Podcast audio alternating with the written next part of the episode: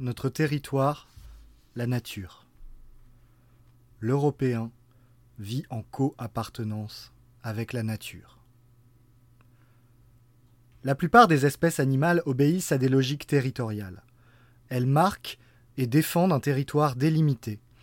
C'est a fortiori le cas de l'homme.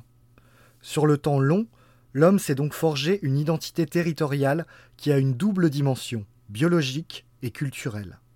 Sur le plan biologique, différents peuples ont coévolué de manière différente avec leur environnement naturel, avec les conditions climatiques ou météorologiques du milieu où ils ont déployé leur existence. Concernant la culture, elle résulte aussi dans une large mesure d'un rapport d'intimité à l'environnement proche. Les représentations mentales et les mythes ne sont pas les mêmes selon qu'ils sont marqués par l'imaginaire de la forêt ou par celui du désert. En Europe, où l'imaginaire de la forêt est très présent, celle-ci est associée à un monde divers, à une nature exubérante, tout à la fois mystérieuse, protectrice et menaçante.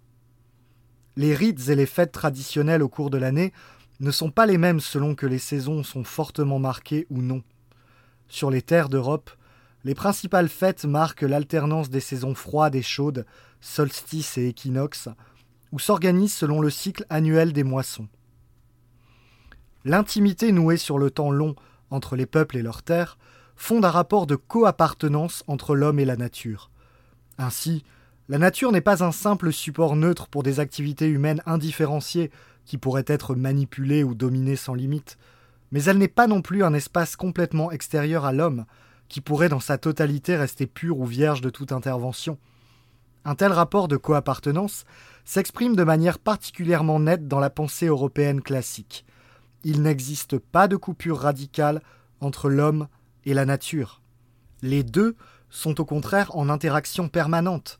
L'homme se définit en partie par son appartenance à un milieu, mais façonne en même temps la nature conformément à son esprit propre. Ainsi, dans une large mesure, nos paysages, nos bocages, nos alpages sont des créations culturelles. Sauf en de très rares endroits, la nature est toujours au moins en partie une création humaine. Tout l'enjeu pour l'homme est de préserver un équilibre durable dans cette création, de se garder de la tentation de se l'approprier sans limite pour ses propres fins. Dans un monde pensé comme pluralité de territoires, ces limites existent naturellement. Quantité de terres sont des marges où l'on n'accède pas ou peu, les hautes montagnes ou les forêts profondes. La nature conserve là un caractère sauvage. De même que les frontières territoriales sont des limites politiques, ces espaces sauvages sont des bornes symboliques. Ils posent une limite au pouvoir de l'homme sur la nature. A l'inverse, c'est lorsque la nature est pensée de manière unifiée, indépendamment d'une pluralité de milieux et de territoires, qu'elle peut être intégralement soumise à la volonté et à la démesure de l'homme. Car c'est là que plus aucune limite ne subsiste. Ce rapport de coappartenance à la nature fonde une pensée de l'écologie, L'environnement mérite un grand respect, non en tant qu'entité abstraite et distante, la planète dans sa totalité, mais parce qu'il est ce qui nous environne, et donc contribue à nous définir en tant que peuple. La préservation de la nature est l'un des grands enjeux de notre temps, qui est indissociable de la question du réenracinement et de la préservation de l'identité. Dans ce contexte, la quasi-totalité des grands défis écologiques qui se présentent à nous peuvent être résolus à un niveau extrêmement local.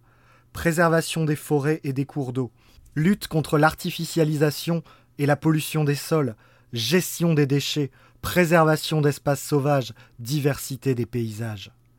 Par une protection concrète de ce qui nous environne, il s'agit de changer notre regard sur la nature. Celle-ci est un lieu de sens, non un simple matériau à disposition de l'homme. Cette écologie, lie indissociablement un peuple à sa terre.